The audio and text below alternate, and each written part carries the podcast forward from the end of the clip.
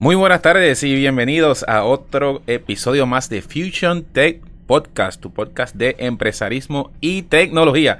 Y este es el episodio número 5. Estoy aquí eh, junto a Luis Torres de Engine 4 y a Jonathan Díaz que conjunto con Luis eh, forman un equipo y trabajan en Engine 4. Antes de comenzar con nuestro podcast, vamos a agradecer a nuestro auspiciador, Aeronet Wireless Broadband, eh, y haciendo full disclosure, que obviamente es la empresa donde yo trabajo. Soy yo, Gino Villarini, tu host en este podcast. Me acompaña también en los controles Jay. Jay, ¿cómo estás? Saludos. Wey. Jay. Y regresando aquí a nuestro invitado, eh, Luis, ¿cómo te encuentras? Todo bien, todo bien. ¿Todo, bien? Todo bien. Jonathan. Todo bien, todo bien. Saludos. Espero que estén, estén cómodos, se sientan muy bien. Vamos a charlar un poquito aquí de tecnología y empresarismo. Yo sé que ustedes están envueltos ambos en este campo. Eh, para el público que nos está escuchando, eh, quiero que hablen un poquito de quién son ustedes y qué es Engine 4 exactamente, para que obviamente el público que está eh, viendo este podcast o escuchándonos conozca un poco de lo que es Engine 4 y lo que ustedes están haciendo. Pues mira, este, primero que nada, mi nombre es Luis Torres, cofundador de Engine 4. Mi background es en ciencias de computadora y electrónica de aviación. Eh, eh, mm, nace Engine 4 en un pequeño almacén en Bayamón. Y en ese pequeño almacén, la trayectoria de Engine 4 fue a la misma vez que estábamos trabajando como una especie de laboratorio para la gente de Samsung y otras marcas para bregar con la electrónica de los teléfonos celulares bajo garantías de ellos y de ahí pues surgió el, la trayectoria de ir creando paralelamente lo que es este el pedazo de, Engine 4 en un área del almacén y juntando estudiantes universitarios eh, porque veía que la necesidad de que estos estudiantes tuvieran un espacio donde compartir, donde hacer sus competencias de hackathon y, y tener donde ellos este, desarrollar sus ideas más allá de lo que estudian en las universidades. Es una especie de playground. más adelante te cuento sobre el tema del playground. hoy en día Engine 4 es exactamente ¿qué? Es un coworking space. Un coworking space, ok. Es un coworking space eh, que con el pasar del tiempo también a la misma vez eh, se está construyendo en él el primer laboratorio de IoT eh, de Puerto Rico y Caribe. Ok, eso que podemos entender para el público que está eh, presenciando el podcast o, el, Facebook Live, que Engine 4 es un sitio eh, que es un lugar donde se colabora a nivel de, trabajo, un coworking space, como tú bien lo has dicho, eh, pero enfocado más en tecnología. Correcto. Tecnología y, como bien lo dijiste ahora, en desarrollo de tecnología del IoT o Internet of Things. Correcto. Perfecto. Y Jonathan, ¿qué, qué, qué papel tú juegas ahí? Pues nada, este, para empezar, yo soy developer, self-taught. Yo aprendí por mi cuenta. Mi background oficial es lingüística. Lingüística. Inglés. Inglés, wow. estoy en Mayagüez. Ok. Este, y nada, un día yo llegué a Bayamón eh, cuando la huelga, última huelga que hubo en la UPR, yo decidí ir para pa San Juan a intentar eh, correr mi propio negocio y copé en Engine 4 de casualidad yo todavía pensaba que estaba en la Goya. Un amigo mío me decía, vamos para Engine 4, vamos para Engine 4. Y yo, no, pero, pero no quiero ir para ahí. Y él me decía, pero es que hay algo nuevo. Y yo, pues está bien, pues vamos, vamos. Okay. Y cuando llego, llego a este edificio nuevo que no conocía. Yo no, yo no conocí, yo conozco a Luis de, de vista, sí, eh, en los hackatones y cosas que lo conocí. Pero no lo había conocido personalmente. Y llegué, yo llegué ese día y hasta el sol de hoy no me he ido. okay. Y de la nada, eh, Luis y yo hemos creado una amistad y Engine 4 es mi casa. Y la defiendo como la mía. No y Luis sabe que cuando él no está allí yo defiendo eso con guña y gaje y peleo con todo el mundo. Y, pero Engine 4 eh, ha sido mi hogar estos pasados años. Yo llegué allí tres meses antes que llegara María. Ok. Y yo puedo ver, te puedo decir todas las cosas maravillosas que han ocurrido y cómo eso ha sido un safe haven para tanta gente en Puerto Rico. Yo vi a Microsoft Puerto Macao, yo vi a gente de Guadilla, yo vi a gente de todos lados, Allí, Engine. Super. Es un lugar brutal y de verdad no cambio, no lo cambio por ninguno. Y le pregunto, eh, yo creo que esta pregunta para Luis, exactamente ese nombre de Engine 4, ¿de dónde sale? ¿Cuál es, cuál es el, bueno, motor, branding ahí? Motor 4 es Engage, Emerge, Empower, Educate. Esas son las cuatro. Ok, las ok, E. ok. Son básicamente es la unión de cuatro palabras que comienzan con E. Con E. Oye, Eh, repítela porque me parece Engage, emerge, educate, empower. Brutal. Eh, y de casualidad de la vida, el número 4 entra también en lo que es la cuarta revolución industrial. Ah, definitivo. 4.0. Es algo que... Eso lo añadiste después. Eso fue que, sí, mirando el logo y Claro. viendo que estamos entrando en la industria 4.0 y cogiendo el tema de- del IoT y viendo esto, esto que está pasando a nivel de este de Estados Unidos, Latinoamérica, eh, viendo lo que sucedió los otros días en Medellín, que estuve en Ruta N, la inauguración de el nuevo centro de la nueva revolución industrial 4.0, con todos los temas de IoT, Mm. AI, robótica y todo esto que está sucediendo, pues yo dije, pues mira, ahí está el 4 también de la cuarta Qué revolución. casualidad. Sí, como que fue algo de casualidad. Aprovecho y te pregunto, ¿qué es para ti la cuarta revolución industrial? Pues mira, este, esto de la cuarta revolución industrial para mí es un eje de, de, de muchas, muchas facetas que están creciendo a la misma vez bajo un mismo andamiaje del IoT, que es el Internet of Things. Eh, por ejemplo, esto a la misma vez está corriendo todo lo que es Machine Learning en el futuro, todo lo que es el AI de Artificial Intelligence, el tema del blockchain también. Todo esto son eh, eh, partes, temas que van a ayudar al crecimiento de el humano y las ciudades donde vive cada humano. Y para mí esto es como la nueva enseñanza, el, el nuevo canal de, de- de crecimiento, tanto eh, educacional como en el área de empresarismo, para tú poder crear los nuevos futuros empleos de, de- de la ciudad, del país, en el mundo entero. O sea, eso para mí es la cuarta revolución. Y Jonathan, para ti, ¿qué significa? Eh, fíjate, yo lo, yo lo he pensado mucho porque todo el mundo lo define de una- de diferentes formas y tiene un montón de pilares, Big Data, AI, tiene muchas cosas que está combinando, pero yo veo como que es una transición que el ser humano va, va- va- va a tener en donde nosotros pensamos de trabajos mo- monótonos que todo el mundo hace, eh, cosas sencillas como limpiar, eh, eh, que nosotros lo vemos como trabajo de nosotros. Y va a ocurrir una transformación poco a poco en la cual el ser humano va a dejar de pensar en esos trabajos y se va a poner a hacer otras cosas. A lo mejor se vuelve más artístico, a lo mejor eh, tenemos gente que está pensando más eh, en cosas más avanzadas, más abstractas. Pero es, es una automatización que va a ocurrir de la misma forma que ocurrió cuando empezaron los- las líneas de producción. Claro. Y eh, va a ocurrir lo mismo, pero a nivel de automatización de nuestro trabajo laboral, que by the way, mucha gente le tiene miedo, pero Claro. yo entiendo que no deberían tenerle miedo. O sea que tú entiendes que eh, eh, es la eliminación quizás de los procesos rutinarios manuales, a ser movidos y obviamente absorbidos por robots o AI, y entonces el, el- las personas van a tener quizás más tiempo disponible Para para, otras otras cosas. Eso es Interesante. Yo tengo unas cuantas preguntas que van alrededor de eso, pero las dejamos para ahorita porque son un poquito más para el final. Súper.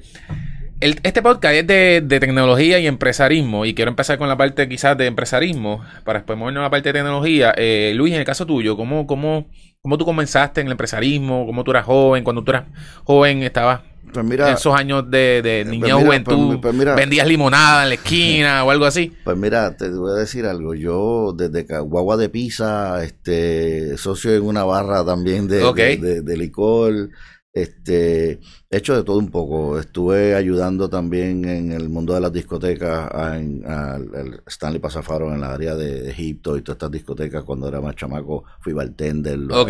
de- O sea, tiene una trayectoria bastante Sí, amplia. una- eso es así. El Nightlife fue productor de, de espectáculos también en cuestiones de parties de música electrónica con la gente de Hidden Agenda. Este, estuve también en París también envuelto con Carlos Cobian de Cobian Media. Ok, Este, de ahí es que conozco a Carlos. A Carlos lo conozco hace más de 20 años. ok. Este, y un día me lo encontré en un hackathon en Mayagüez y le dije, Carlos, que tú haces aquí? Y me dice, pues se acabaron los paris. Exacto. Ahora estoy haciendo emprenderismo y bregando lo que era el- la promo del primer H3, que fue el Me primer- de- del primer evento de él. Sí, sí. Y yo pues bregando a la misma vez también en esto, pues di un giro total en todas estas cosas.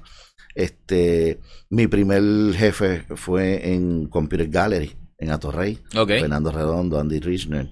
Eh, ahí fui técnico de Compact y de HP por un tiempo. Este, cuando salí de la, te estoy diciendo, entrando a la universidad, cogí un curso de reparaciones de computadora. Este, y a la misma vez pues, tenía una novia que tra- trabajaba en la poli- estudiaba en la Politécnica, ingeniería eléctrica, concentración computadora. y me envolví en esa área, me pasaba desmantelando computadoras, este, mi primera computadora fue una 386 SX25. Ok, sí, sí, que estás hablando old school aquí ahora. Exacto, eso hoy en día es un reloj Casio, yo creo que es más fuerte que eso. Definitivo. Este, este pues, pues las desmantelaba, las montaba, tuve eh, de los primeros BBS que hubieron en Puerto Rico antes del internet. Ok. Este, se llama Shadowgate.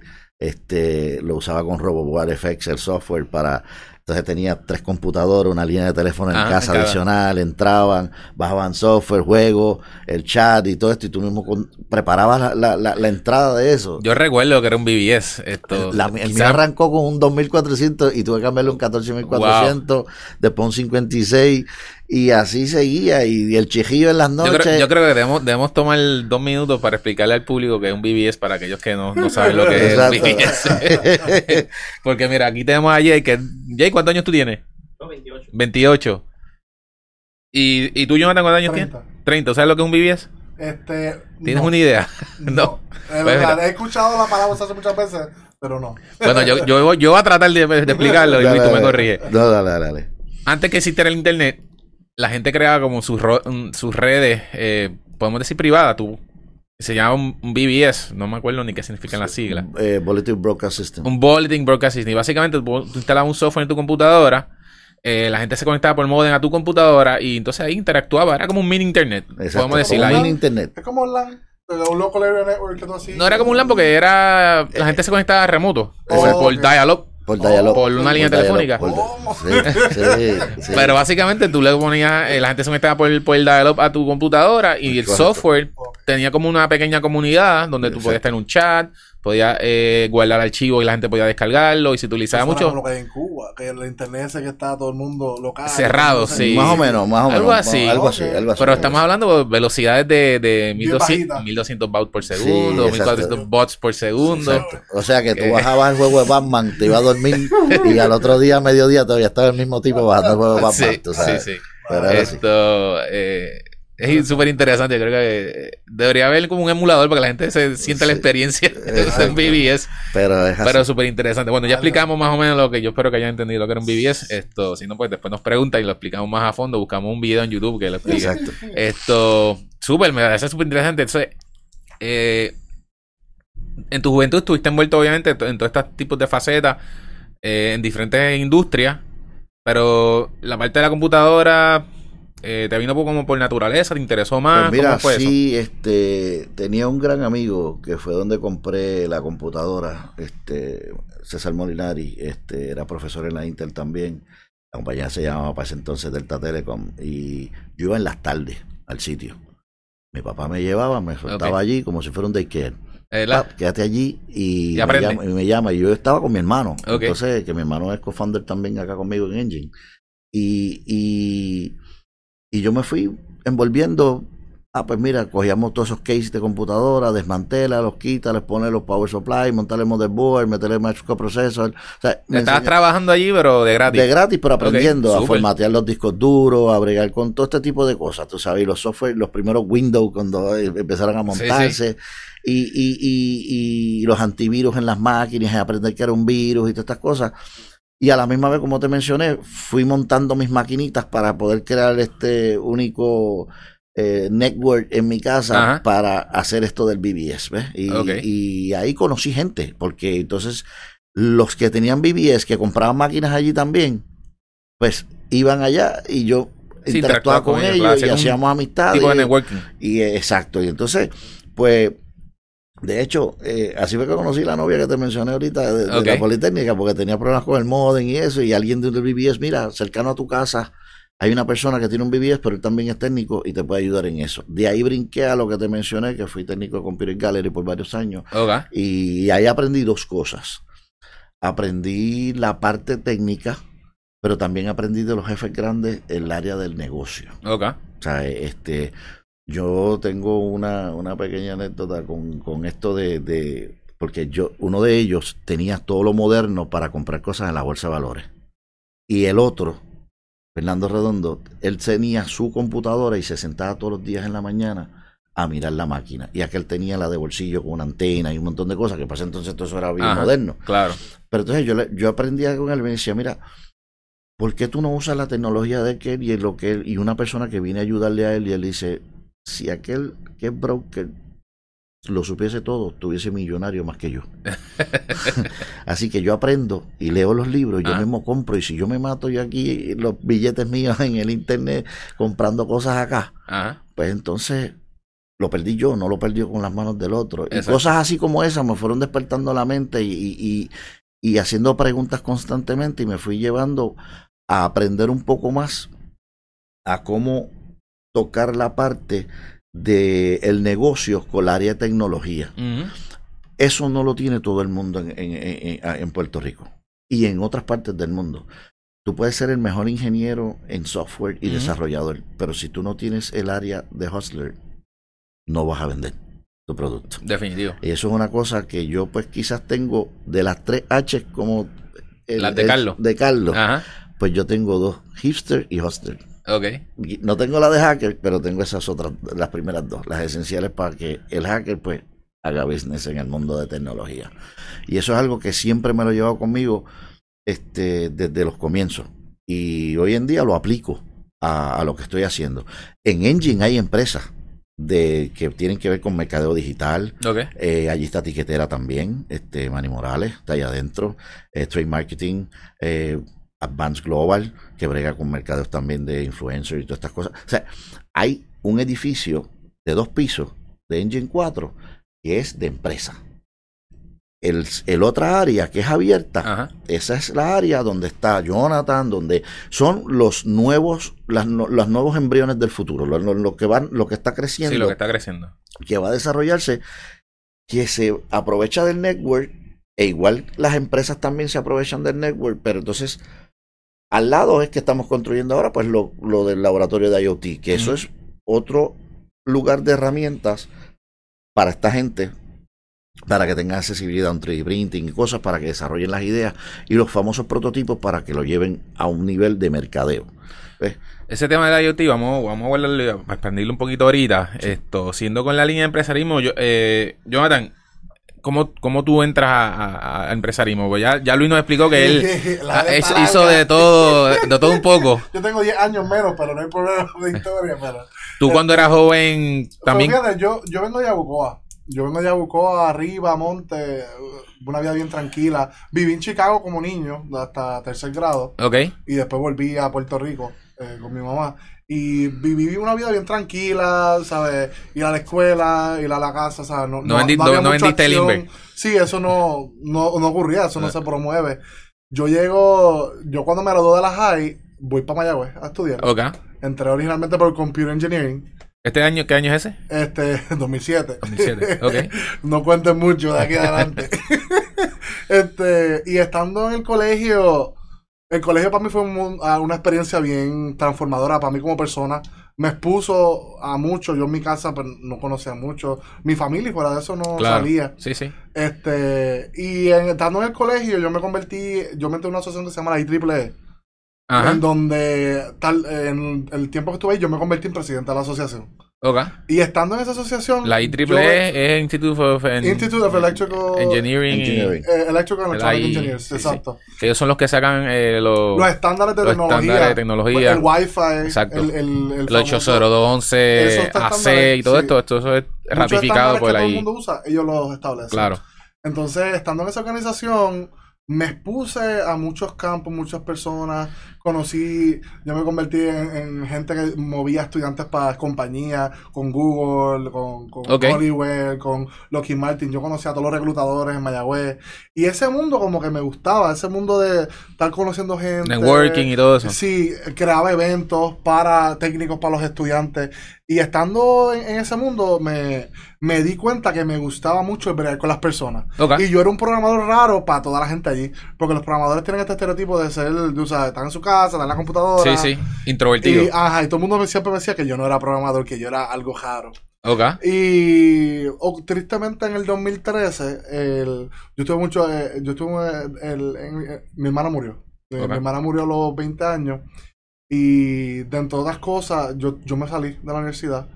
Eh, Sí, impactó y hubo tu- un tu cambio vida. en mi, en mi idea unas cosas.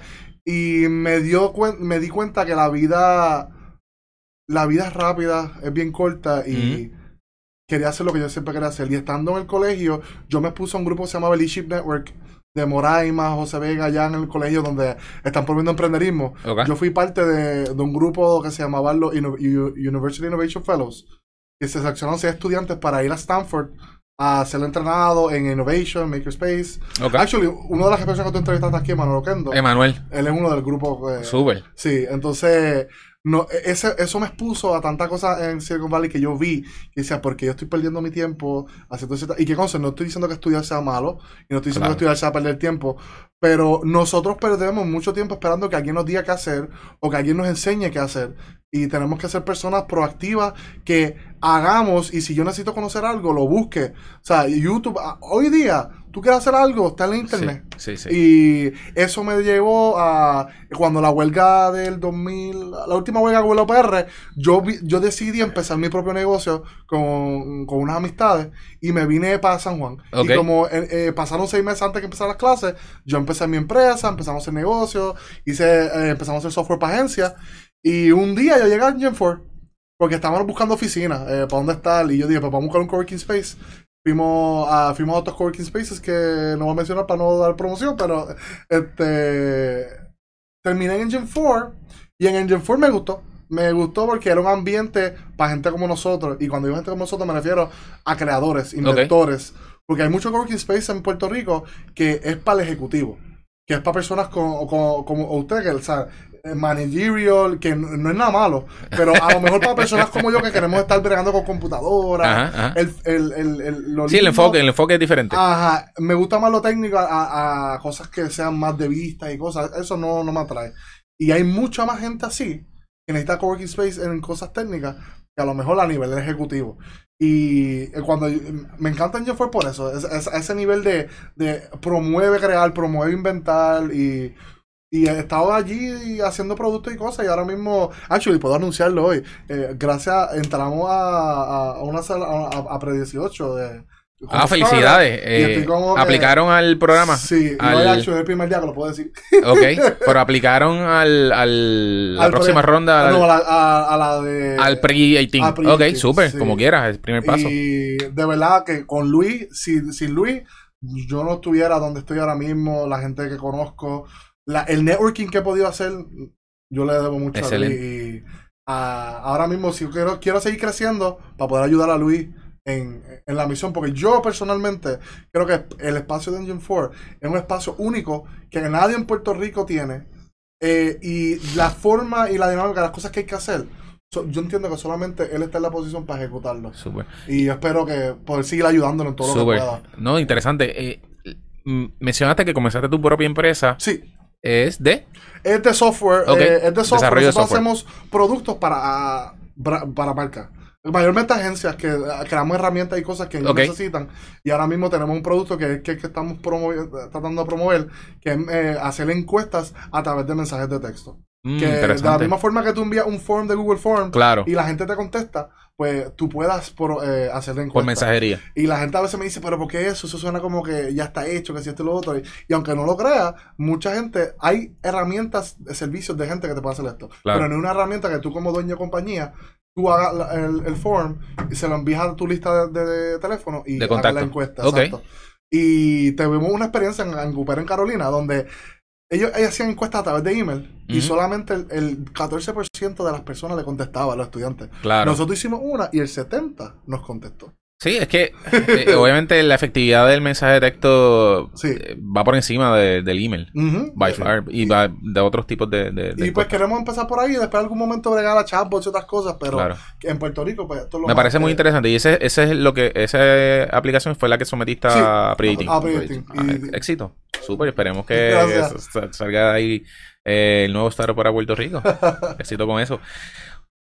Ok, ya, ya, yo creo que por lo menos de ambos eh, abarcamos la parte de, de empresarismo y tocamos también un poquito de tecnología. Luis, en la parte tuya de tecnología, me- mencionaste que estaba en la parte de la computadora. ¿Cómo de ahí entonces brincas a Engine 4? Mira, como es la necesidad que hay en el ecosistema estudiantil de tener un espacio donde ellos poder compartir fuera de la universidad. Ok. Eh, Pero tú entiendes que eh, entendiste que la universidad no estaba cubriendo esa necesidad. eh, ellos tienen los espacios, no es que no lo cubran. El asunto es que tú, por ejemplo, imagínate yo coger el Engine 4 y ponerlo en la UPR y los estudiantes de la Intel y de la Se quedan Politécnica. fuera, claro. Sí, sí. ¿Ves? O sea, yo rompo las reglas de, de- del ecosistema de universidad a yo tener Engine 4 aparte. Es un playground. Claro. Este playground donde no tan solo el estudiante, yo tengo profesores que participan de actividades nuestras y se conocen de las diferentes universidades bajo ese mismo techo.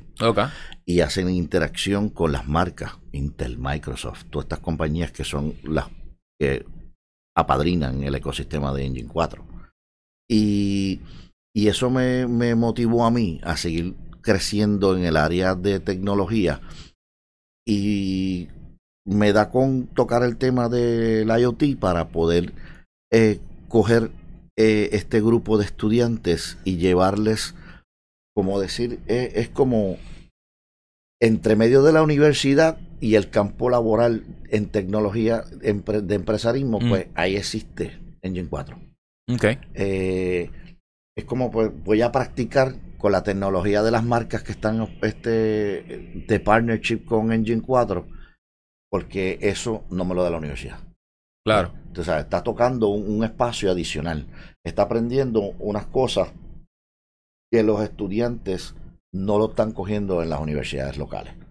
Ni, y afuera tampoco pasa. Claro. ¿Entiendes? Yo he estado en Estados Unidos y, y en Sudamérica también y, y he compartido con varias entidades que manejan este tipo de, de, de, de espacios y eso no lo hay. Pues entonces, al tú tener Engine 4, eso te ayuda para que ese estudiante pues crezca más tecnológicamente, profesionalmente. O sea, y, y al tener ese network, pues ayuda a que o la empresa que está ayudando a Engine en el, eh, a crecer reclute Claro. o haga partnership con un futuro startup que nazca dentro de Engine 4.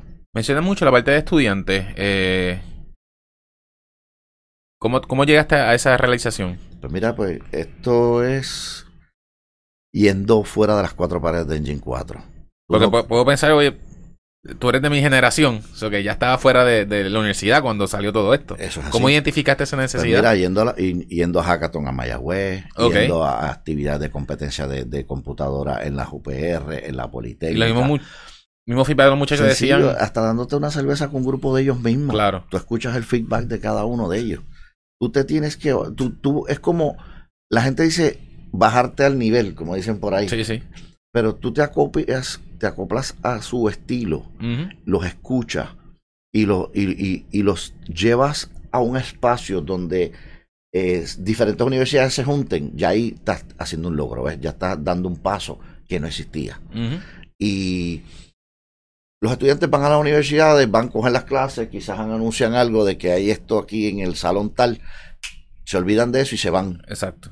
Pero si tú le creas una atmósfera diferente, en un lugar donde hay challenge, donde hay workshop, eh, eso los motiva a ellos a que vengan y continúen yendo al lugar y a la misma vez contándole a sus nuevos estudiantes que llegaron de high school allá y dijeron, mira, nosotros Sí. participamos de esto.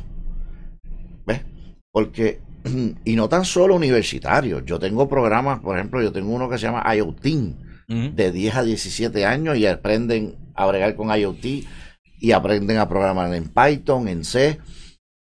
Y esos son, los, son jovencitos que ahí van a aprender también a determinar cuál va a ser su futuro, Claro. qué es lo que van a Si querer le gusta, estudiar, no le gusta. si le gusta, si no le gusta. Oye, y ha sido bien beneficioso. Y también tengo el IoT Academy, que es estudiantes universitarios ya, que están en, en su segundo, tercero, primer año de universidad, pero van a tocar tecnología que no los van a ver allá. Exacto. Y quizá el que estaba estudiando sistemas de información hoy en día dice, yo voy para ingeniería en computadora. ¿Ves? Claro. O yo voy a trabajar en ingeniero en electrónica, porque me enseñaron a soldar aquí, me enseñaron a bregar con sensores. Y esas cosas fue una de las cosas que yo también me llevé como un reto, porque yo, le, yo decía, ok, todos estos estudiantes de ciencias de computadora, ingeniería en computadora, van a romper el hielo conmigo acá, porque van a tocarlo de parte electrónico, porque van a usar lo que aprendieron de Sí, sí. programar para que ese sensor funcione. Claro. ¿Ves? Y eso son cosas, challenge, que tú le preguntabas a ellos y me dicen, no, eso no me lo enseñan en la universidad, yo lo aprendí aquí.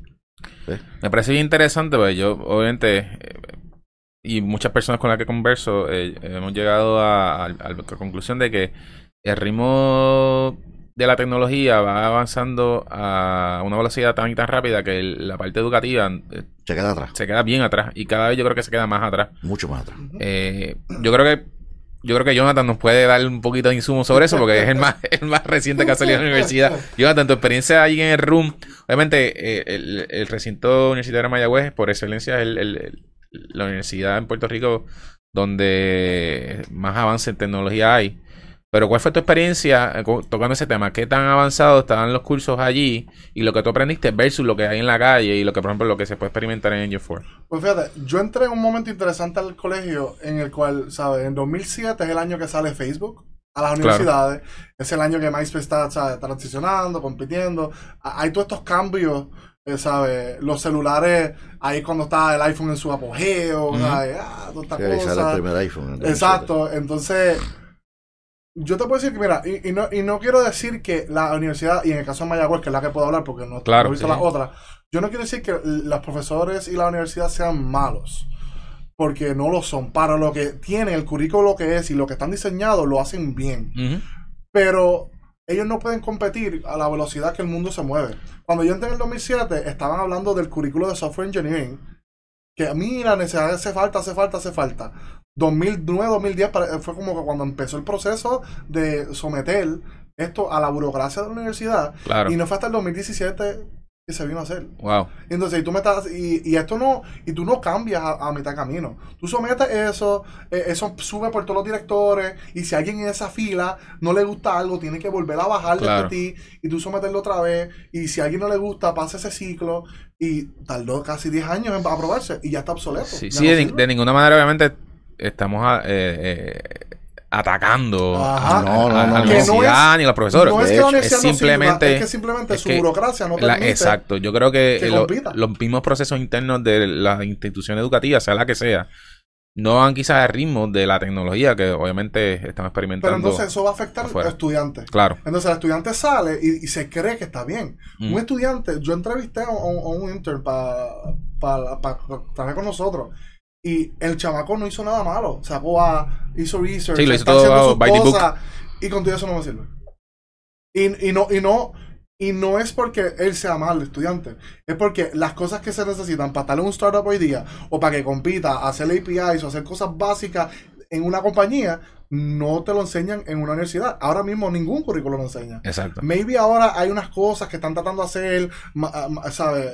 Los profesores reinventándose los que son Ajá. dados. Porque no todos los profesores son así. Hay profesores que Claro. este es el currículo. El esto lo libro y eso es lo que hay, Hay claro. profesores que se las, se las inventan. Sí, sí, sí. Pero no todos son así. Y el estudiante, dependemos de que el estudiante sea proactivo y sea Claro. autodidacta para que sea bueno. Entonces, en Mayagüez, lo que tú aprendes es sufrir, como digo yo. Y no lo digo de mala forma, lo digo en que es tan ajorado el, el proceso que tú sales de, allí y tú dices, yo voy a lo que sea, tú sabes. Claro. Y, pero te crea como persona, no tanto como profesional. Sí. Y por eso es que la gente en Mayagüez dice, ah, los Mayagüez son brutales, pero es porque pasan por un proceso, papá, que si tú sobrevives, tú eres un monstruo. Eh, pero a nivel técnico, el que es bueno de Mayagüez es porque se hizo solo. Porque estudió por su cuenta, su, pasa- su pasatiempo es consumir data, su- ver YouTube, ver cosas, y por eso es que son buenos. Pero ninguna universidad puede competir, porque el, la- la- el sistema de la universidad tiene mucha burocracia para poder Sí, para el ritmo, claro, el ritmo es diferente. Luis, eh, yo creo que Engine 4 de cierta manera está ayudando a, a llenar ese, ese vacío que hay entre la parte universitaria y, y el ritmo tecnológico que llevamos, especialmente con lo que estás haciendo nuevo de IoT. Eh, además de eso, ¿qué tú crees que hace falta en el ecosistema o en Mira, el- eh, para, hacerte- para- para decirte esto rápido, yo llevo, voy para dos años ya con la UPR de Bayamón. Eh, se planificó y se trabajó y se escribió y se sometió ya. Inclusive ya los, las agencias acreditadoras federales lo vieron, el currículo nuevo de ingeniería en computadora. Ok. Eh, eso tiene Big Data, IoT, Machine Learning, un montón de cosas que no tiene el de actual. Eh, eso está en hold, en la famosa en burocracia. la burocracia. Y te digo porque tengo Oye, ahora buena- no sabemos qué va a pasar con el recinto. Si Exacto, se queda, te- si te- se va. te- tengo una buena relación con el rector ahora mismo de, de esa universidad, Miguel Vélez, y, y trabajamos de la mano, inclusive eh, hay estudiantes que hacen tesina, que hacen proyectos finales conmigo allí. Y actualmente pues tengo, imagínate, también tengo de universidades de afuera, MIT, Carmen y Mello, tengo uno allí ahora mismo actualmente trabajando con nosotros y, y- y es algo que me llena.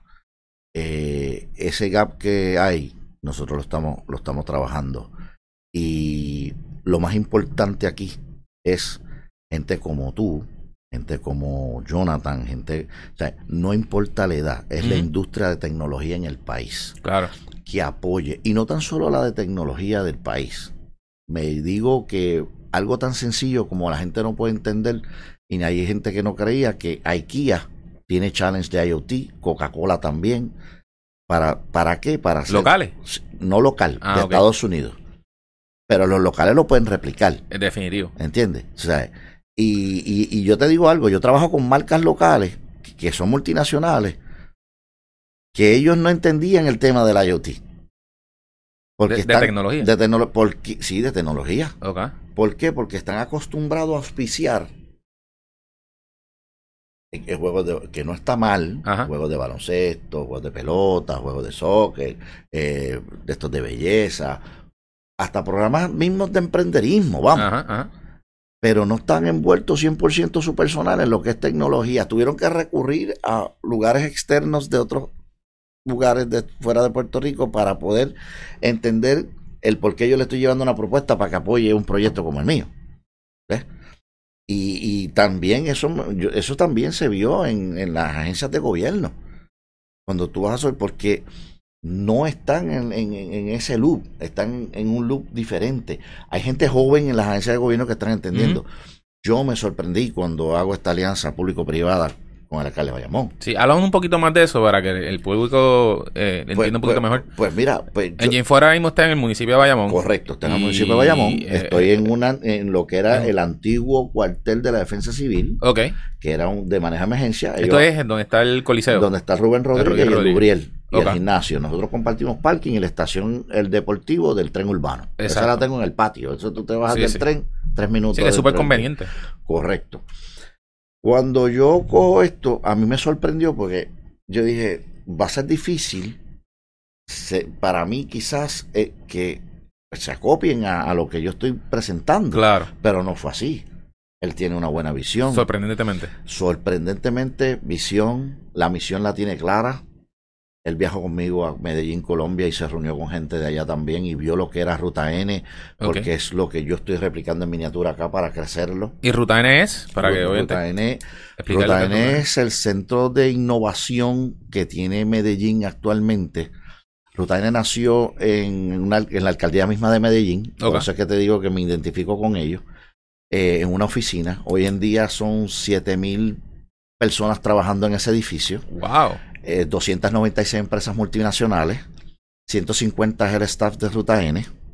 Eh, nació en el 2009 al 2019, 10 años. 10 años. Eh, es el primer centro de innovación de Industrias 4.0 a nivel de Latinoamérica, inaugurado recientemente. Bogotá en esa misma semana recibe el centro de Amazon de Data Center Ok. también. Eh, pero Medellín es el centro de innovación y de tecnología, el cual yo me identifico. Ellos han viajado a Engine, Ajá. me tocó a mí viajar allá. Este, y estoy replicando, porque no estoy inventando nada, estoy replicando lo que yo estoy viendo que es Claro. efectivo. No, ¿para qué reinventar la rueda? Por eso, pero yo lo estoy viendo efectivo en un país que se levantó, o sea, tuvo, es el donde se inventó el narco, Ujú. es donde se- el narcoterrorismo nació allí. ¿Entiendes? O sea, toda esta época hasta el 1990 y pico, Sí, que- pasaron por un 93, periodo- Pa- 93 Mueble Pablo, eh, Ujú. hasta el 98 estuvieron las guerras. Sí. En el 2009 es que nace Ruta N, como te menciono. Al 2019, 10 años. Estamos hablando de que sistemas de, de transportación fueron creados allí y diseñados. El área de innovación para el municipio, en conjunto con el municipio para reciclaje, basura, el sistema de, de, de- de transportación a nivel de todo. el- y es el área más pobre de Medellín, es el área norte. Eso nace allí. O sea, estamos hablando de comunas con escaleras eléctricas, con placas solares arriba. O sea, ¿Cuál fue el motor? Necesidad. Lo que los llevó a ellos a lograr hoy en día hacer de las 50 ciudades más seguras del mundo y de que ha ganado premios en innovación ya más de tres años consecutivos, eso dice mucho de, de, de, ese trabajo que están haciendo sí, ellos. definitivo. Y yo digo, nosotros tenemos esas ayudas porque ahora es que son las empresas americanas, está bien que están entrando, las chinas y todo, porque han visto y han palpado lo que está pasando allá. Pero ahora mismo, eh, nosotros tenemos también ayuda. Tenemos empresas de tecnología, pero ¿por qué no están aquí? Están haciendo más trabajo allá. Esa parte se la da al sí. gobierno que la conteste. Sí, sí. Pero, este, sí, bueno, vamos a meter ahí. No, no. Pero, pero, pero, pero es algo, es algo, es algo que me sorprende y lo estamos trabajando. En Bayamón se está haciendo también. Y, y, y, y no es por glorificar ahí a- al alcalde porque me está dando un edificio. Es porque yo veo que, a pesar de los años de él, la experiencia de él como político, pues está bien. pues, Claro. Pero el él entender, el él ir a las, a las, porque no es hasta día el edificio y adiós. No, es que él se aparece allí, él, él los sábados cae allí y ve a los estudiantes trabajando. Él de repente aparece por la noche en un hackathon a las 11 o 12 de la noche y aparece ahí en su guagua solo, sin su chofer, y se alinea allí y se baja y me dice, ¿y ellos qué están haciendo? O sea, Sí, es que la está, interacción humana. que hay un interés genuino. Exacto, genuino en lo que está él aportando a, a, a ese ecosistema que estamos trabajando y de esa manera, y de esa manera es que yo te digo, y hacen falta más gente así.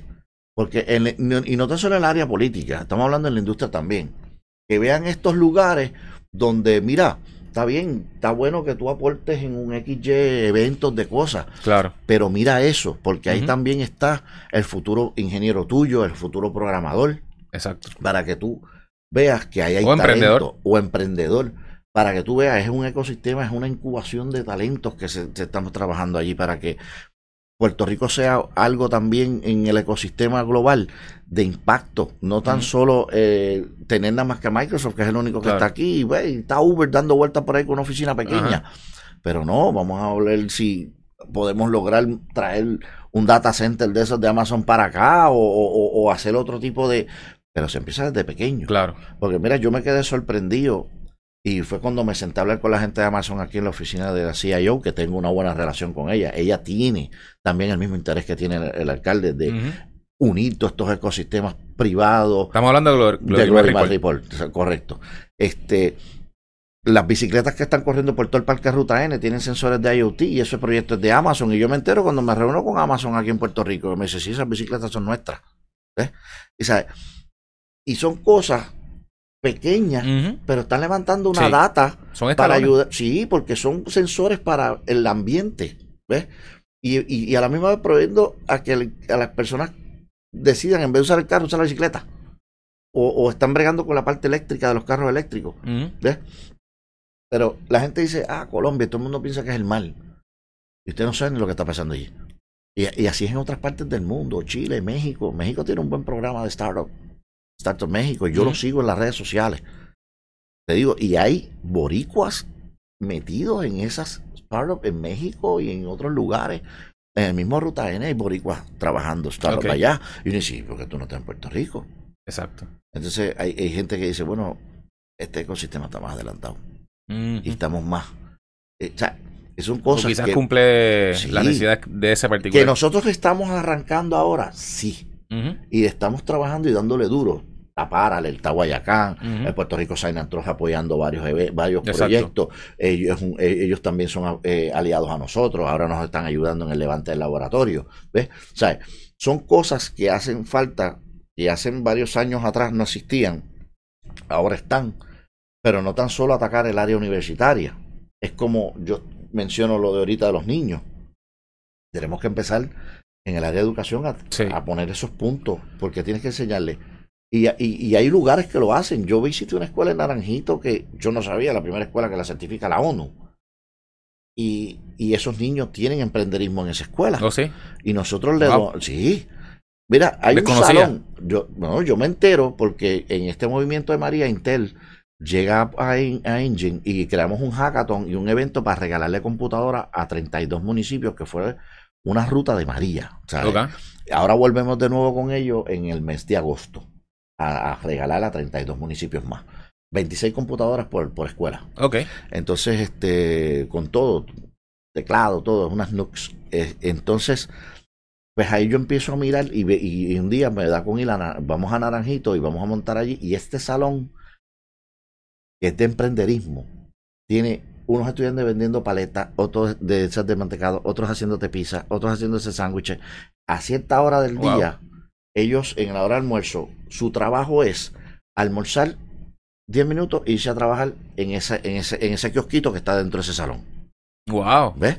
Eso es impresionante. Eso, esto está pasando ahí en Naranjito. Oye, yo hubiese deseado que eso estuviese en mi escuela. Sí, pero para, que, tú- pero para que tú veas. ¿Entiendes? Entonces ahora se le monta este laboratorio y ya los nenes estaban pensando, ah, mira, Claro. para, para hacer la página de internet, para vender las cosas nuestras aquí, porque también te venden manualidades. Wow, Entonces- impresionante. Pero también está la escuela que yo vi cuando yo era un niño Ajá. de que tiene la pizarra verde con la tiza blanca. Sí, y ahí, y ahí, y ahí yo veo profesores que vienen y me dice, como una directora que me, se me echó a llorar encima y me abrazó y me dijo, yo me jubilo el año que viene, por fin tengo computadora en mi escuela. Wow. ¿Entiendes? En el 2018. en el 2018. Wow. ¿Entiendes? O sea, estamos hablando de escuelas adentro. Sí, sí. Pero esas no se pueden olvidar. Pero claro, igual. porque mira, Jonathan viene de, de, de y es un gran talento. Ujú, ¿Entiendes? Definitivo. ¿Ves? O sea, eh, eh, eh, esos son los puntos que ya Sí, la pa- geo- la pa- geo- pa- eh, estamos en el siglo XXI. La geografía no debe ser un Claro factor no, limitante para nada. claro que no. Estamos hablando de que hay proyectos de emprenderismo en San Tomás. Santa Cruz, que son islas más chiquitas. San Martín, el mismo Santo Domingo, la gente se cree, pero el, pro- el pro- el programa de Python de programación de computadoras más grande del Caribe lo tiene Santo Domingo, Sí. lo tiene Puerto Rico. PyCaribbean se hizo una vez en Puerto Rico. Y yo me quedé sorprendido cuando lo hicieron en el engine nuevo, aquí actual, la cantidad de gente que sí, que viajó para ese evento de diferentes partes del mundo, que ese hub en Santo Domingo jaló. Yo tenía gente desde Ucrania. Oh, wow. O sea, o sea, 70 personas quedándose en el Hyatt de Bayamón. 70 externos a Puerto Rico, de diferentes partes del mundo. Aparte a la comunidad local Los y locales. los que vinieron de República Dominicana a, a trabajar y a participar del evento. Y te digo, eso se. Estamos hablando de que allá también están los espacios colaborativos, están los, los, los famosos networks. Oye, las compañías de licor allá. Las compañías de licor. De licor. Ok, Están- hablamos de eso. allá están auspiciando los startups. ¿Allá Y dónde? En República Dominicana. Ok. Genesis. To- to- Todos estos licores famosos que aquí se beben también. Allá están haciendo challenge y cosas de, de. Porque la charla de emprenderismo lleva al negocio. Claro. ¿Ves? Y ellos auspician eso. Está bien, yo te auspicio el, el, el jueguito de pelota o, sí. o te auspicio el evento de banda de rock o lo que sea. Pero esto también te lo voy a auspiciar. Porque aquí hay un network grande. Súper interesante. Rones de Puerto Rico lo hace aquí en Puerto Rico. Ok. Estamos claros en eso. A través de desarrollo económico y, y- y- y- y la gente de, de comercio y exportación. Eso, eso está buenísimo porque se No, comparten, se, se hace, un- se hace un network. Pero las otras marcas también tienen que empezar a, a- a- Sí. a entrarle a esto, ¿entiendes? Está Pepsi, está Coca-Cola. Hay unas cuantas. Y detrás de esto, imagínate un challenge que me ponga Coca-Cola. Eh, Eso es aparte del network. Ah, yo quiero saber que, que las máquinas mías, porque eso existe ya en Estados Unidos, Sí, que sí. me den el, el- el sentir de, de, de, de- la experiencia de la persona comprándome una Coca-Cola. ¿Ves? Eso es un challenge ya puesto Ajá. en las Sí. máquinas. ¿Ves? Y te coges una máquina de Coca-Cola completa y me la trae y la pone allí. Yo cojo cinco estudiantes y, y altere la máquina. Exacto. E- Eso es un challenge que puede suceder. ¿Entiendes? Y, y así es como funciona, por ejemplo, la manera que Engine 4 interactúa con las empresas privadas o quizás el gobierno. eh, se plantean challenges de esta manera. Pues mira, sí, en el gobierno eh, local en Bayamón hay unos cuantos challenges que estamos trabajando. Ahora, gracias a Dios, con este laboratorio y los equipos que estamos comprando, los vamos a finalizar. Para darte un ejemplo, estamos trabajando un proyecto eh, local nuestro con unos estudiantes para medir las alcantarillas cuando se estén tapando. Mm, ¿Ves? Que Wow. Eso es, un- es algo que hoy en Puerto Rico eso no existe. no existe y, y y hay una necesidad. Pero no tan solo ese sensor. En un kickoff que hicimos con el mismo alcalde, el alcalde dice, si le amarramos ese sensor a la pata del puente que está en el lineal debajo del río Bayamón, ¿me Ah. puede medir la presión del agua cuando venga de cantazo en caso de una inundación? Exacto. Se puede. Wow. Y So que- eso- y, y cuando se presenta este challenge, perdón que te interrumpa, ¿cómo ustedes lo manejan? ¿Se, ¿De los mismos participantes se forma un equipo? Eso es correcto. Eh. Actualmente, ¿cómo ese es? equipo nació en Engine en un hackathon. Hoy en día, yo consiguiéndole trabajitos Ajá. se quedaron en Engine, ya son parte del ecosistema. Eh, no vienen de una UPR Metro, vienen de allá de Arecibo. Y lo mismo estamos haciendo con Jonathan, estamos trabajando un proyecto de agricultura para sensores que van a las plantas y una data que va a recolectarse con unos drones. ¿Ves? ¿Y qué, qué estamos midiendo en las plantas? Ahí se está midiendo el, el- el- el- lo que es el UV, lo que es la, humedad en la tierra. Ok. O sea, son unos, unas cajas que van a tener diferentes tipos de sensores para medir esa información en el terreno y en los jardines de Engine no hay matas normales. Ahí lo que hay son recau, parcha, fresa, pepinillo, eh, pimientos picantes, pimientos regulares, citronela, Ok. eh, menta. Eso es lo que estoy sembrando ahora. Sí. Porque ahí van a estar esos sensores. Ok. Y yo voy a recolectar esa información. Y de ahí van a unas máquinas que nos donó Intel para hacer Machine Learning. Para darte un ejemplo. Y esa data, pues entra este dron, jala la data a los sensores, regresa a base, Ok. Entra la información a esas máquinas y empezamos a hacer Machine Learning. Eso es un proyecto creado. Los sensores no los estamos creando, los estamos comprando, pero estamos Claro. creando la caja. Sí, sí, la Y, integración. la integración y que el estudiante haga un dashboard. Ok. Entonces tengo unos estudiantes que son del Colegio de Mayagüez del área de agricultura, que Jonathan los tiene a cargo. Jonathan le enseña la parte digital. a Saúl, que es del team de Jonathan, la parte de hardware. Y los estudiantes lo que aprendieron en Mayagüez de agricultura. Y ese grupito va a hacer eso. ¿Por qué? Porque en- Bayamón pues, hay fincas que se están creando para lo que es el, el ambiente de a- el ornato en, en Bayamón, ¿ves? Y, y se pueden instalar esos sensores. Lo mismo ayuda a los agricultores locales. Exacto. Sí, ¿Entiendes? sí. Cosas, eso es un negocio, es igual que los trolis. También estamos creando algo para los trolis en Bayamón, para poder monitorear los trolis, y no tan solo que dónde está, sino cuántas personas hay ¿Cuántas adentro personas del trolley, meterle pantallas interactivas para anunciar las cosas que están dando en el teatro de Braulio Castillo, en el Oyel que va a abrir ahora próximamente, el, el- el casco de- urbano de, de Bayamón. Tenemos la libertad de que yo puedo ir a un poste y guindarle allí cuatro sensores. El alcalde no va a decir nada porque está, él es parte del... del, del- estamos hablando que el municipio de Bayamón es tu laboratorio. Exacto. El municipio de Bayamón se convierte en un laboratorio. Brutal. E- esa es la idea. Ese, eh, eh, yo decirle a él, mira, eh, préstame el parking del Lubriel, que ya yo estoy allí metido, Ajá. y vamos a meter sensores para detectar cuántos carros entran. ¿Ves? Claro. Darle esos proyectitos a los estudiantes. De eso se trata este laboratorio que estamos construyendo. ¿Y o, qué, cómo- cuál ha sido la respuesta de otros municipios o del gobierno central a todo lo que se está Pues- desarrollando pues allí? mira- Porque obviamente Bayamón está bien envuelto y está básicamente on board y está dando full, full apoyo a lo que ustedes están Pues- haciendo.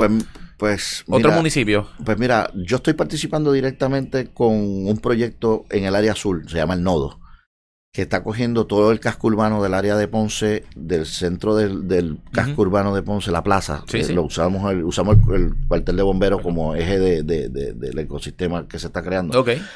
Es poder rescatar esos edificios que hay antiguos Sí, sin tocar la estructura eh, nacional de, de monumental Patrimonio. patrimonio. Pero hacerlos de centros de emprenderismo. Ok. Sí, mantenerle obviamente su estética y todo su valor cultural. Y allí eh, el proyecto del nodo está, ya tiene un coworking, está en crecimiento, hay una pequeña oficina de Engine 4 allí que está apoyando a ese ecosistema. Ok. Eh, en Mayagüez está creciendo algo también, estamos ayudando a un amigo de nosotros que de hecho eh, él, él es el certificado aquí de Shopify en Puerto Rico y, y, y ha estado bregando en charlas para la gente de comercio exportación y eso. Y este joven tiene un coworking space allá En Mayagüez. en Mayagüez chiquito y ahora están en movimiento a adquirir una antigua universidad allá en Mayagüez, que era la Albizu, si no me Ah, equivoco el nombre, sí, sí. para crear algo allá y obviamente Bravo también está apuntando este, con su fundación, pues invertir su, su dinero que anunció en los periódicos para, Ajá. para crear este ecosistema en, en el área de Mayagüez. La idea de esto es comunicarnos entre todos nosotros y tener este ecosistema encendido y este network y apoyándolo eh, como lo que estamos haciendo ahora mismo. Sí, yo me La- parece que Mayagüez debe ser quizás uno de los puntos más importantes porque tienen el colegio Correcto. donde hay obviamente un, un gran caudal de, de- de personas que estarían No, muy yo estoy, interesadas yo estoy to- así. totalmente de acuerdo contigo, pero Obviamente como- no limitarlo ahí, pero es, es como que la conexión lógica. exacto. Yo estoy totalmente de acuerdo contigo, pero también sigo el paso de lo que la razón por la cual Engine ahora mismo está en Bayamón. No podemos enfocarnos, que es lo que está pasando hoy en día, que todo se queda en el área metropolitana. Ah, no, definitivo. Tenemos Sí. que empezar a tocar los campos, tenemos que empezar a tocar todos esos pueblos y, y quizás no en tecnología, pero quizás en aceleradoras de, de, de, de productos como mucha gente ahora mismo está comprando. El mismo ejemplo, yo, yo diseñé el laboratorio, es un por ciento alto en vagones de contenedores reciclados. Este, y si tú lo ves, tú dices, estos contenedores, pues, pues, pues Estados Unidos están haciendo eh, hoteles, get house, Casas y esto, pues, todo, pues imagínate, eh, imagínate crear una especie de aceleración de ayuda para, para crear negocios y, y- y lugares de quedarse en la costa de Isabela, Claro. por ahí para arriba, ¿ves? Eso es otro eje de emprenderismo y ayuda, porque el turismo es uno de los ejes más grandes aquí en esta isla. Eso estamos claros Sí, sí. pero también tenemos las oportunidades de crecimiento en tecnología para exportar y desarrollar localmente con todos estos estudiantes. Claro. Pero tenemos que darle las herramientas, tenemos que darle los espacios, De acuerdo. porque eso es lo que está pasando ahora mismo. Todo el estudiante dice, me voy. Exacto. Y tú dices, ¿por qué? Yo no tengo nada No aquí tengo para que hacer.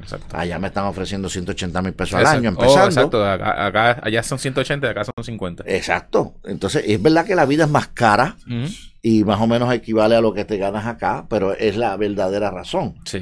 Pero también si tú te das cuenta, tú entrevistas a gente que son reclutadores de allá, dicen, tenemos un problema serio. Me estoy llevando cada día menos de Puerto Rico porque el ecosistema o se está achicando o las universidades con todo esto que está pasando en los Sí. currículos están cumpliendo con no las están cumpliendo con las necesidades. Pero no es lo mismo tú soltarte 20 muchachos de XY universidad, por no mencionar el nombre, Claro. Y decir, se fueron para Google, pero cuando Google los recibe allá son 20 chinos o 20 hindú más.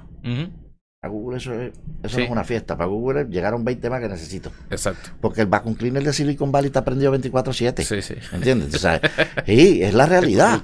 Sí, el vacuum Sí, cleaner sí. De, de Silicon Valley, eso está prendido 24-7 y Nueva York están las mismas. Ajá. Porque muchas de ellas están mudando a por los incentivos que está dando la ciudad de Nueva York. Pero siguen siendo las mismas. Y Texas El también. Y Texas, eh, pero sigue siendo lo mismo. Los Uber de la vida, el Lyft, el sí. Twitter. O sea, pero entonces tenemos que empezar a crecer lo nuestro acá también.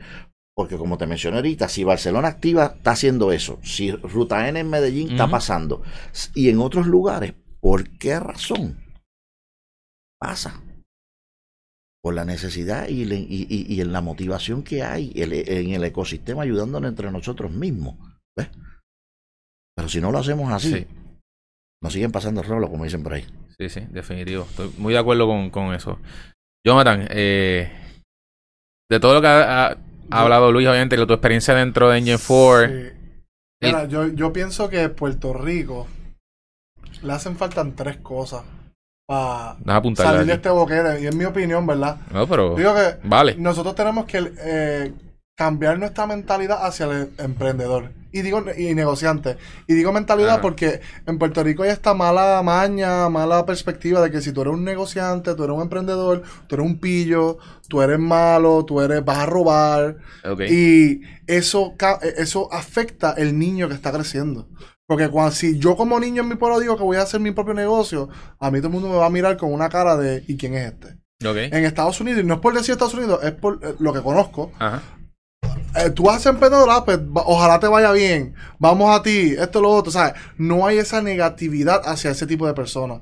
Y eso hace que mucha gente diga, no, yo no voy a hacer eso, yo no voy a hacer eso. Y en Puerto Rico necesitamos más gente que quiera hacer lo suyo, porque ya no hay espacio, o sea, no- cuando no hay trabajo, es porque las pocas empresas que hay tienen que optimizar para gastarlo menos. So, no estamos en, en una época de que va a haber, eh, tú sabes, tenemos que Sí, empezar un- a, a tratar de a ser autosuficientes. Y en Puerto Rico hay que cambiar esa mentalidad. Dos, este, nosotros tenemos que tener la mentalidad de exportar. Puerto Rico tiene el capital más importante que gente. Claro. Aquí hay gente como Centella en cualquier otro territorio de Estados Unidos o isla. Nosotros tenemos gente como Centella. Y tenemos que empezar a exportar servicios. No exportar eh, eh, productos necesariamente. Obviamente si los podemos, lo hacemos, pero no podemos competir en precios de masa. Pero sí podemos competir en exportación de servicios porque es barato, es Claro. barato. Y, y tercero, nuestra educación tiene que ser propia. El puertorriqueño tiene que dejar y de esperar que hay que ir a una universidad, de que hay que ir a un lugar X para yo ser bueno. Eso es falso. Hay gente en el mundo que tiene nada y están creando paneles solares desde África que están haciendo cosas brutales que aquí podemos hacer también. Y tenemos que quitarnos la mentalidad de tener que esperar por alguien que me enseñe. Tenemos que ser más proactivos y tenemos que ser más No, o sea, no Autodidacta. Sí, autodidacta porque el mundo cambia. Todo el mundo se queja de que aquí no hay trabajo. Hay trabajo. Yo te aseguro Mm. que aquí hay trabajo. Nosotros tenemos un déficit de programadores a nivel mundial, De de Haití. En Puerto Rico se producen, eh, esto es una estadística de labor que yo escuché en el CIO, en Summit, donde Puerto Rico produce eh, 12.000 estudiantes en el área de, de, de- de- De sistema. de sistema. Y Puerto Rico necesita todos los años 7000 más o menos en el área privada y pública, más o menos ne- necesita renovar 7000 personas. Y por alguna razón esos 12000 no, cubren no los cumplen. 7000 puestos. ¿Y cómo tú me dices que hay un déficit cuando tenemos estamos duplicando el doble de lo que se necesita? Sí, sí. Yo estoy muy de acuerdo en la parte de, de- de que las personas deben ser bastante proactivas en su educación propia. Eh, hoy en día YouTube, yo creo que YouTube y obviamente ot- otros tipos de contenido eh, llenan esa, esa necesidad. Ahora mismo tú puedes aprender lo que tú quieras viendo un video de YouTube. Eh, yo, yo hubiese de- deseado cuando yo era estudiante hace, no voy a decir, 25 años atrás. Sí, es que, es que que ser- existiese YouTube. O sea, eh, yo creo que era una fuente súper A importante mí de me información. sorprende cuando veo gente nueva entrar y tú le dices, mira, necesito que haga esto con este software. Y me dice, ah, que yo no sé usarlo. Y yo, yo tampoco sé usarlo. Yo me tengo que sentar a aprenderlo. Yo a veces estoy- estuve ayudando a un, a un amigo en un evento y él tiene un Eventbrite, eh, el, el de esto, y yo nunca lo había usado. Y me dice, no, necesito que pase la, la lista de gente que me confirme, no sé qué. Y yo, ok. Eh, abrí mi, mi teléfono un momento, Sí, sí. vi que había que hacer los steps en Google y lo hice. Me Iniciativa. pasó, oye, para cerrar yo de la parte mía, me pasó con, con, con los universitarios. eh, yo hago un, ciertos eventos y ciertos challenges y, le, y les digo, ok, pues entonces me tienen que guardar el código en GitHub. Los estudiantes What? no sabían que es GitHub. No sabía que, que era GitHub. No. Ok. Entonces, Súper interesante. no, la hecho es que yo contacto a Microsoft, Microsoft me manda gente de GitHub y yo por tres días estuve dando talleres con 150 personas adentro, para enseñarle GitHub a profesores y estudiantes. Wow. gratis para que empezaran a entender lo que es GitHub, porque en las universidades aquí no le enseñan eso.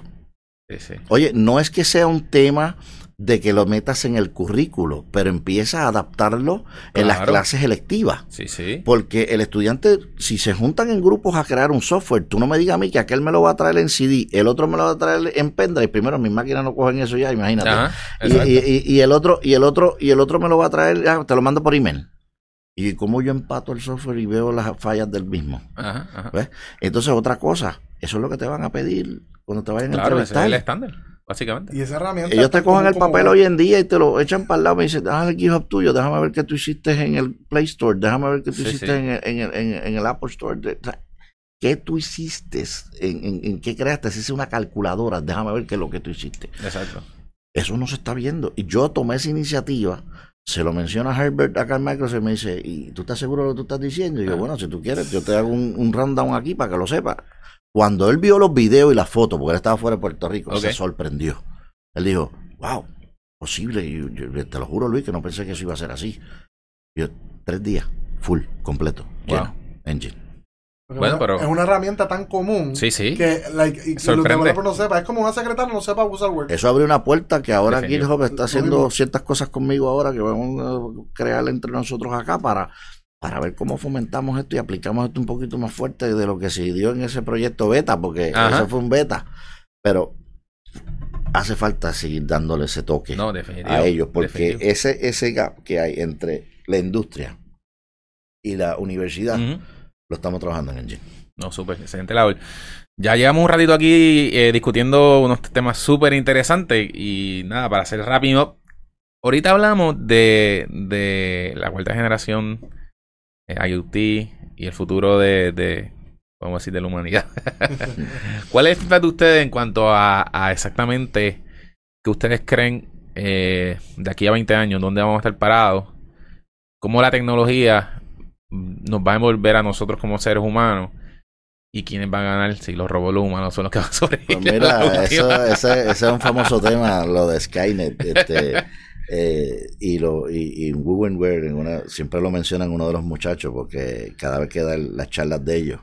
Este, y de verdad que es interesante lo que tú dices. La revolución industrial de aquí al 2020, dicen ellos, Ujú. 2020 está al lado de la 2020 esquina. el año que viene. Por eso. Pero si tú lo puedes aplicar, ya hay ciudades que lo están practicando Sí, y siguen en crecimiento. Nosotros somos los que estamos arrancando ahora con esta semilla pequeña Y todavía están la gente que se tiran sus comentarios porque son gente que desconoce del tema y hay que educarlos. ujú. Y para tú crear una ciudad inteligente tienes que empezar por el área de educación. Definitivo. Esa es la clave aquí ahora mismo, para que el- la gente aquí en Puerto Rico entienda lo que va a pasar en los próximos años.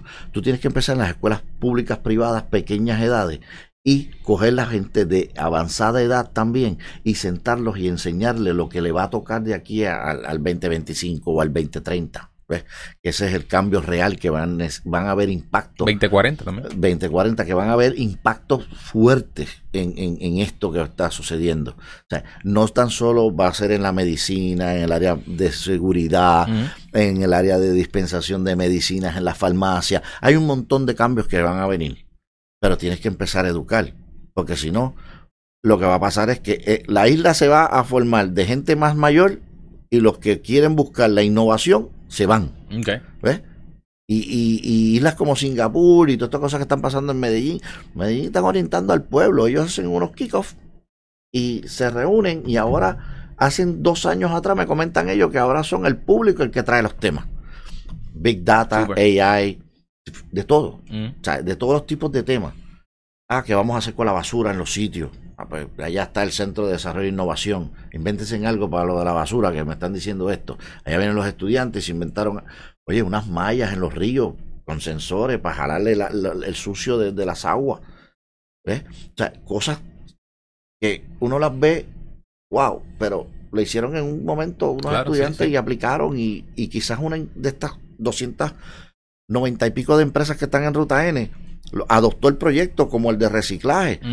Tú coges botellas como esas de agua, las pasas a través de una maquinita y te da punto para que tú te montes en el tren. Y, eso, se- y eso se inventó allí. Wow. Eso se inventó allí. Sí, sí. ¿Entiendes? O sea, y tú ves la gente con sacos de bolsas plásticas, Sí, fomentando el reciclaje. exacto, y echándolas por ese boquetito y, le- y- y la el panel digital contándotelo en, en cantidad de dinero. Sí, y, tú y tú cargando tu tarjetita para poder ir en el funicular, en el, tren, en el tren, en la guagua. Sí, la transportación pública. Exacto, pues cosas como esas son proyectos que se pueden ir trabajando localmente. No importa lo que sea, estacionamiento, lo que sea. Porque si vino Sí, tecno- claro, hay que adaptarlo a las pues necesidades. claro, de porque si los cines de Caribbean Cinema tienen un audio bien brutal, nosotros. ¿ah? ¿por qué el parking este de acá no es automático? Y está pasando, hay, hay, hay unas empresas que están llegando de parking tecnológica aquí en Plaza de las Américas y todas estas cosas, pero hay que, como te digo, seguir uniéndonos, gente como nosotros, para llevar la voz cantante a los... ¿ves? Y tener gente, como en el caso de Glorimar, que, está apoyando a que estas cosas pasen, que está yendo a actividades nuestras, a reuniones, que nosotros los hemos ayudado a reclutar sus, sus empleados que tiene ahora. Ok. ¿Sabes? Y esos de ella viajar constantemente, MIT, Georgia Tech, esto que Ruta N, la, la, la unión de, de, de, de con las empresas ¿ves? para abrirle terrenos en, en- en esto. Obviamente también eso va a la mano de desarrollo económico, Manuel Lavoy abriéndole el Claro. terreno a la gente también y el de comercio en exportación, pero tenemos que es como le dijeron, nos dijeron a nosotros en Medellín, tú implementas tecnología del pueblo hacia el gobierno, no del gobierno hacia el pueblo. Tú le tienes que Claro. dar primero al pueblo la innovación y después tú tocas los temas tuyos de las oficinas, Ujú. porque tú no vas a llenar las oficinas de computadoras nuevas para la gente esté conectada en Facebook. Claro. No. Tienes que empezar a educar al pueblo. Porque si tú vas a hacer ese cambio y tú vas a llevar la digitalización, lo que es la área de, de- de innovación y crecimiento, tanto en empresarismo, tecnología, pero también el pueblo, que es el que va a recibir todo eso, tiene que aprender a lo que se va a, a venir hacia ellos de aquí a, como hablamos, 2040. 2040. Sí, sí. ¿Entiendes? O sea, es una cosa que, que hay que empezar desde ya, no es esperar. Es como cuando yo digo, ay, por las empresas, ¿por qué tú estás reclutando gente en cuarto año? Ya la gente ya tiene la cabeza para Sí. dónde va. Sí, sí. No, tú empiezas a dar talleres y a fomentar estas cosas en los Mucho niños antes. pequeños, desde mucho antes. Esa es la clave. La clave es empezar en la semilla del chiquito, no del que ya tiene licencia de guiar a los 16 años, porque ese ya tiene la vida hecha. Sí, sí. Eso es lo que tiene que ser tres pasos más y ya tiene hijo o ya se hizo su carrera. Definitivo. ¿Ves? Eso es así. Eso pasa así, pero tú tienes que empezar. El ejército es el único que puede terminar por los 18 años de edad, pues tú te vas para el Army, para el Navy, cuando tú quieras ir. ¿Eh? Eso sí, eso se lo deja para el ejército. Pero lo que nosotros queremos ahora, tenemos que empezar desde más chiquito. Así. Y está pasando allá afuera. Allá afuera hay high school que ya tienen eh, cursos de Internet of Things y los créditos se los dan a la universidad que tú escojas para estudiar. Súper. Ya eso está pasando. Se los acreditan como si fuera un instituto. Ah, yo me voy por este canal porque cuando yo me gradúe de aquí, yo voy para Claro. Tech o yo voy, voy para MIT. ¿Eh? Y eso se lo acreditan allá. Eso está pasando. Lo queremos ver aquí. Exacto. Sí. Jonathan, 2040. 2040. ¿Qué tú crees? Skynet. Mira, yo pienso que la, la cosa más, la cosa que más va a afectar la cuarta revolución industrial es que el ser humano, esta etapa de llegar a cuarto año, terminar la universidad y ya terminar de estudiar, yo creo que vamos a vivir en un futuro en la cual tú como ser humano siempre te vas a estar reinventando, Educando. reeducando todo el tiempo. Y yo creo que esa es la única forma que nosotros como Puerto Rico y como personas vamos a ganar. Es que siempre tengas en tu mente que tú vas a ser, yo- como yo le digo, el eternal scholar. O sea, tú siempre vas a estar aprendiendo. Y el día que tú digas o te niegues a que ya no tengo que aprender, perdiste y Claro. la máquina gana. Así va a ser la cosa. Esa es mi opinión. Muy interesante tu opinión, Jonathan. Y, y creo que bastante ahí al punto, bastante al punto. Bueno, cerrando ya, eh, quería preguntarle, una, pre- eh, hago siempre una pregunta a, a- a los invitados eh, para el beneficio de nuestro público.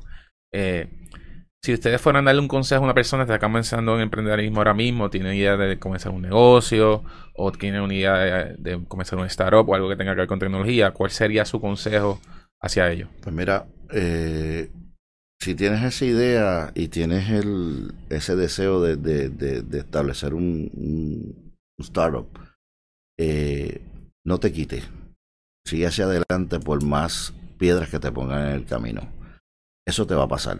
Mm. Mucha gente va a hablar negativo de esto y te va a fomentar lo que llevan fomentando por muchos años. Consíguete un trabajo en la privada o vete a trabajar para el gobierno 30 años. Ok, Eso quítatelo de la cabeza. Si tienes esa idea y tienes el corazón y la fuerza para levantar ese startup, herramientas tienes alrededor tuyo. Lo que tienes que tocar son las puertas. Eso ya existe. Y, y, y uno, y te digo que ya existe porque ahora mismo yo estoy sentado en una silla en una de las herramientas las cuales te va a ayudar y es esto que tú estás haciendo con nosotros. Esto es esencial. Esto es el futuro y yo lo veo así como le mencioné a tu técnico ahorita. Esto es una de las puertas más grandes para llevarte a crecer un network. Así que yo le exhorto a ellos que no se quiten, que sigan hacia adelante, que toquen puertas, sean en Gin 4, sean Piloto 151, sean Guayacán, sean Paralelo, sea, eh, eh, sea, no importa sea donde sea. sea donde sea, aquí van a encontrar las contestaciones. Y si no, ya el network nuestro ya brincó el charco. Suramérica, Estados Unidos, donde sea. Está en ti, en tú, tener fe en ti mismo para poder levantarte y crear ese startup. O si sientes ese miedo, buscas esas ayudas que las tienes frente a ti. Pues si no, pues entonces engancha los guantes y, y vete a los 30 años de, de- de empleado público o, O la empresa o privada. empresa privada, ser uno más del grupo. Pero si tienes eso en tu cabeza y en tu corazón, ya actualmente ya existen las herramientas para ayudarte a que eso crezca. apoyo. Jonathan. Yo creo que el lado que nunca hablan de emprenderismo, ¿verdad? Todo el mundo habla de lo que pasa en Silicon Valley y las cosas, el lado Grande. lindo. Y yo siempre, que me hace esta pregunta, yo le digo que estés dispuesto a, a mucho sacrificio. Si tú no estás dispuesto a sufrir por tu empresa, tu idea, y sufrir lo digo, ¿verdad? Suena cruel, pero digo que vas, vas a tener tiempo que vas a llorar, que vas a estar solo, que todo el mundo va a estar en contra tuya, tu- hasta tu propia familia te va a decir, tú estás loco, no hagas esto, no te muevas, eh, no hagas no haga eso. Yo le digo a, yo, yo le digo a la gente, ignórenlo. Porque si todos ellos tienen la contestación, ellos todos tuvieran mucho, mucho mejor chances son en, la, en, la- Claro. en su vida. Y chances son que todo el que te está diciendo eso trabaja de 8 a, a, a 9 de la noche, está endeudado y no está haciendo ni lo que tú quieras hacer. So, para poder hacer diferente y para poder salir adelante, uno tiene que hacer lo que no todo el mundo hace. Como dice, ¿sabes? Haz lo que el 1% está haciendo, no lo que el 99% está haciendo y está...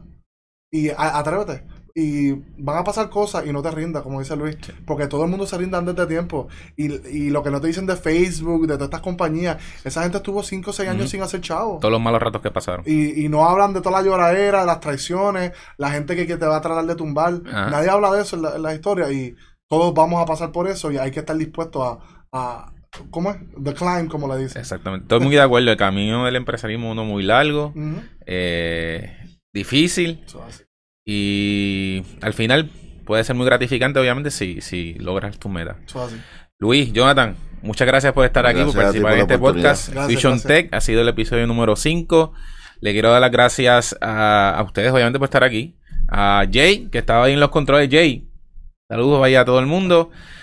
Eh, de nuevo, muchas gracias por estar aquí. Eh, esperemos tener otra charla así en el futuro, poder conversar. Me encantaría visitar el Engine Seguro 4, que voy sí, a estar es pasando por allá. Seguro que sí. Y podemos hacer hasta algo por allí, un video, un podcast de allí en vivo para la gente sí. pueda ver lo que está pasando Seguro en vivo. sí. Así que me parece excelente trabajo lo que están haciendo allá. Muchas felicitaciones. Éxito en, lo- en todo lo que está sucediendo ahora y en el futuro también. Y de nuevo, muchas gracias por estar aquí. Gracias. Este ha sido el episodio número 5 de Fusion Tech. Muchas gracias a todos ustedes por estar con nosotros y será hasta la próxima. Llévatelo, Jay.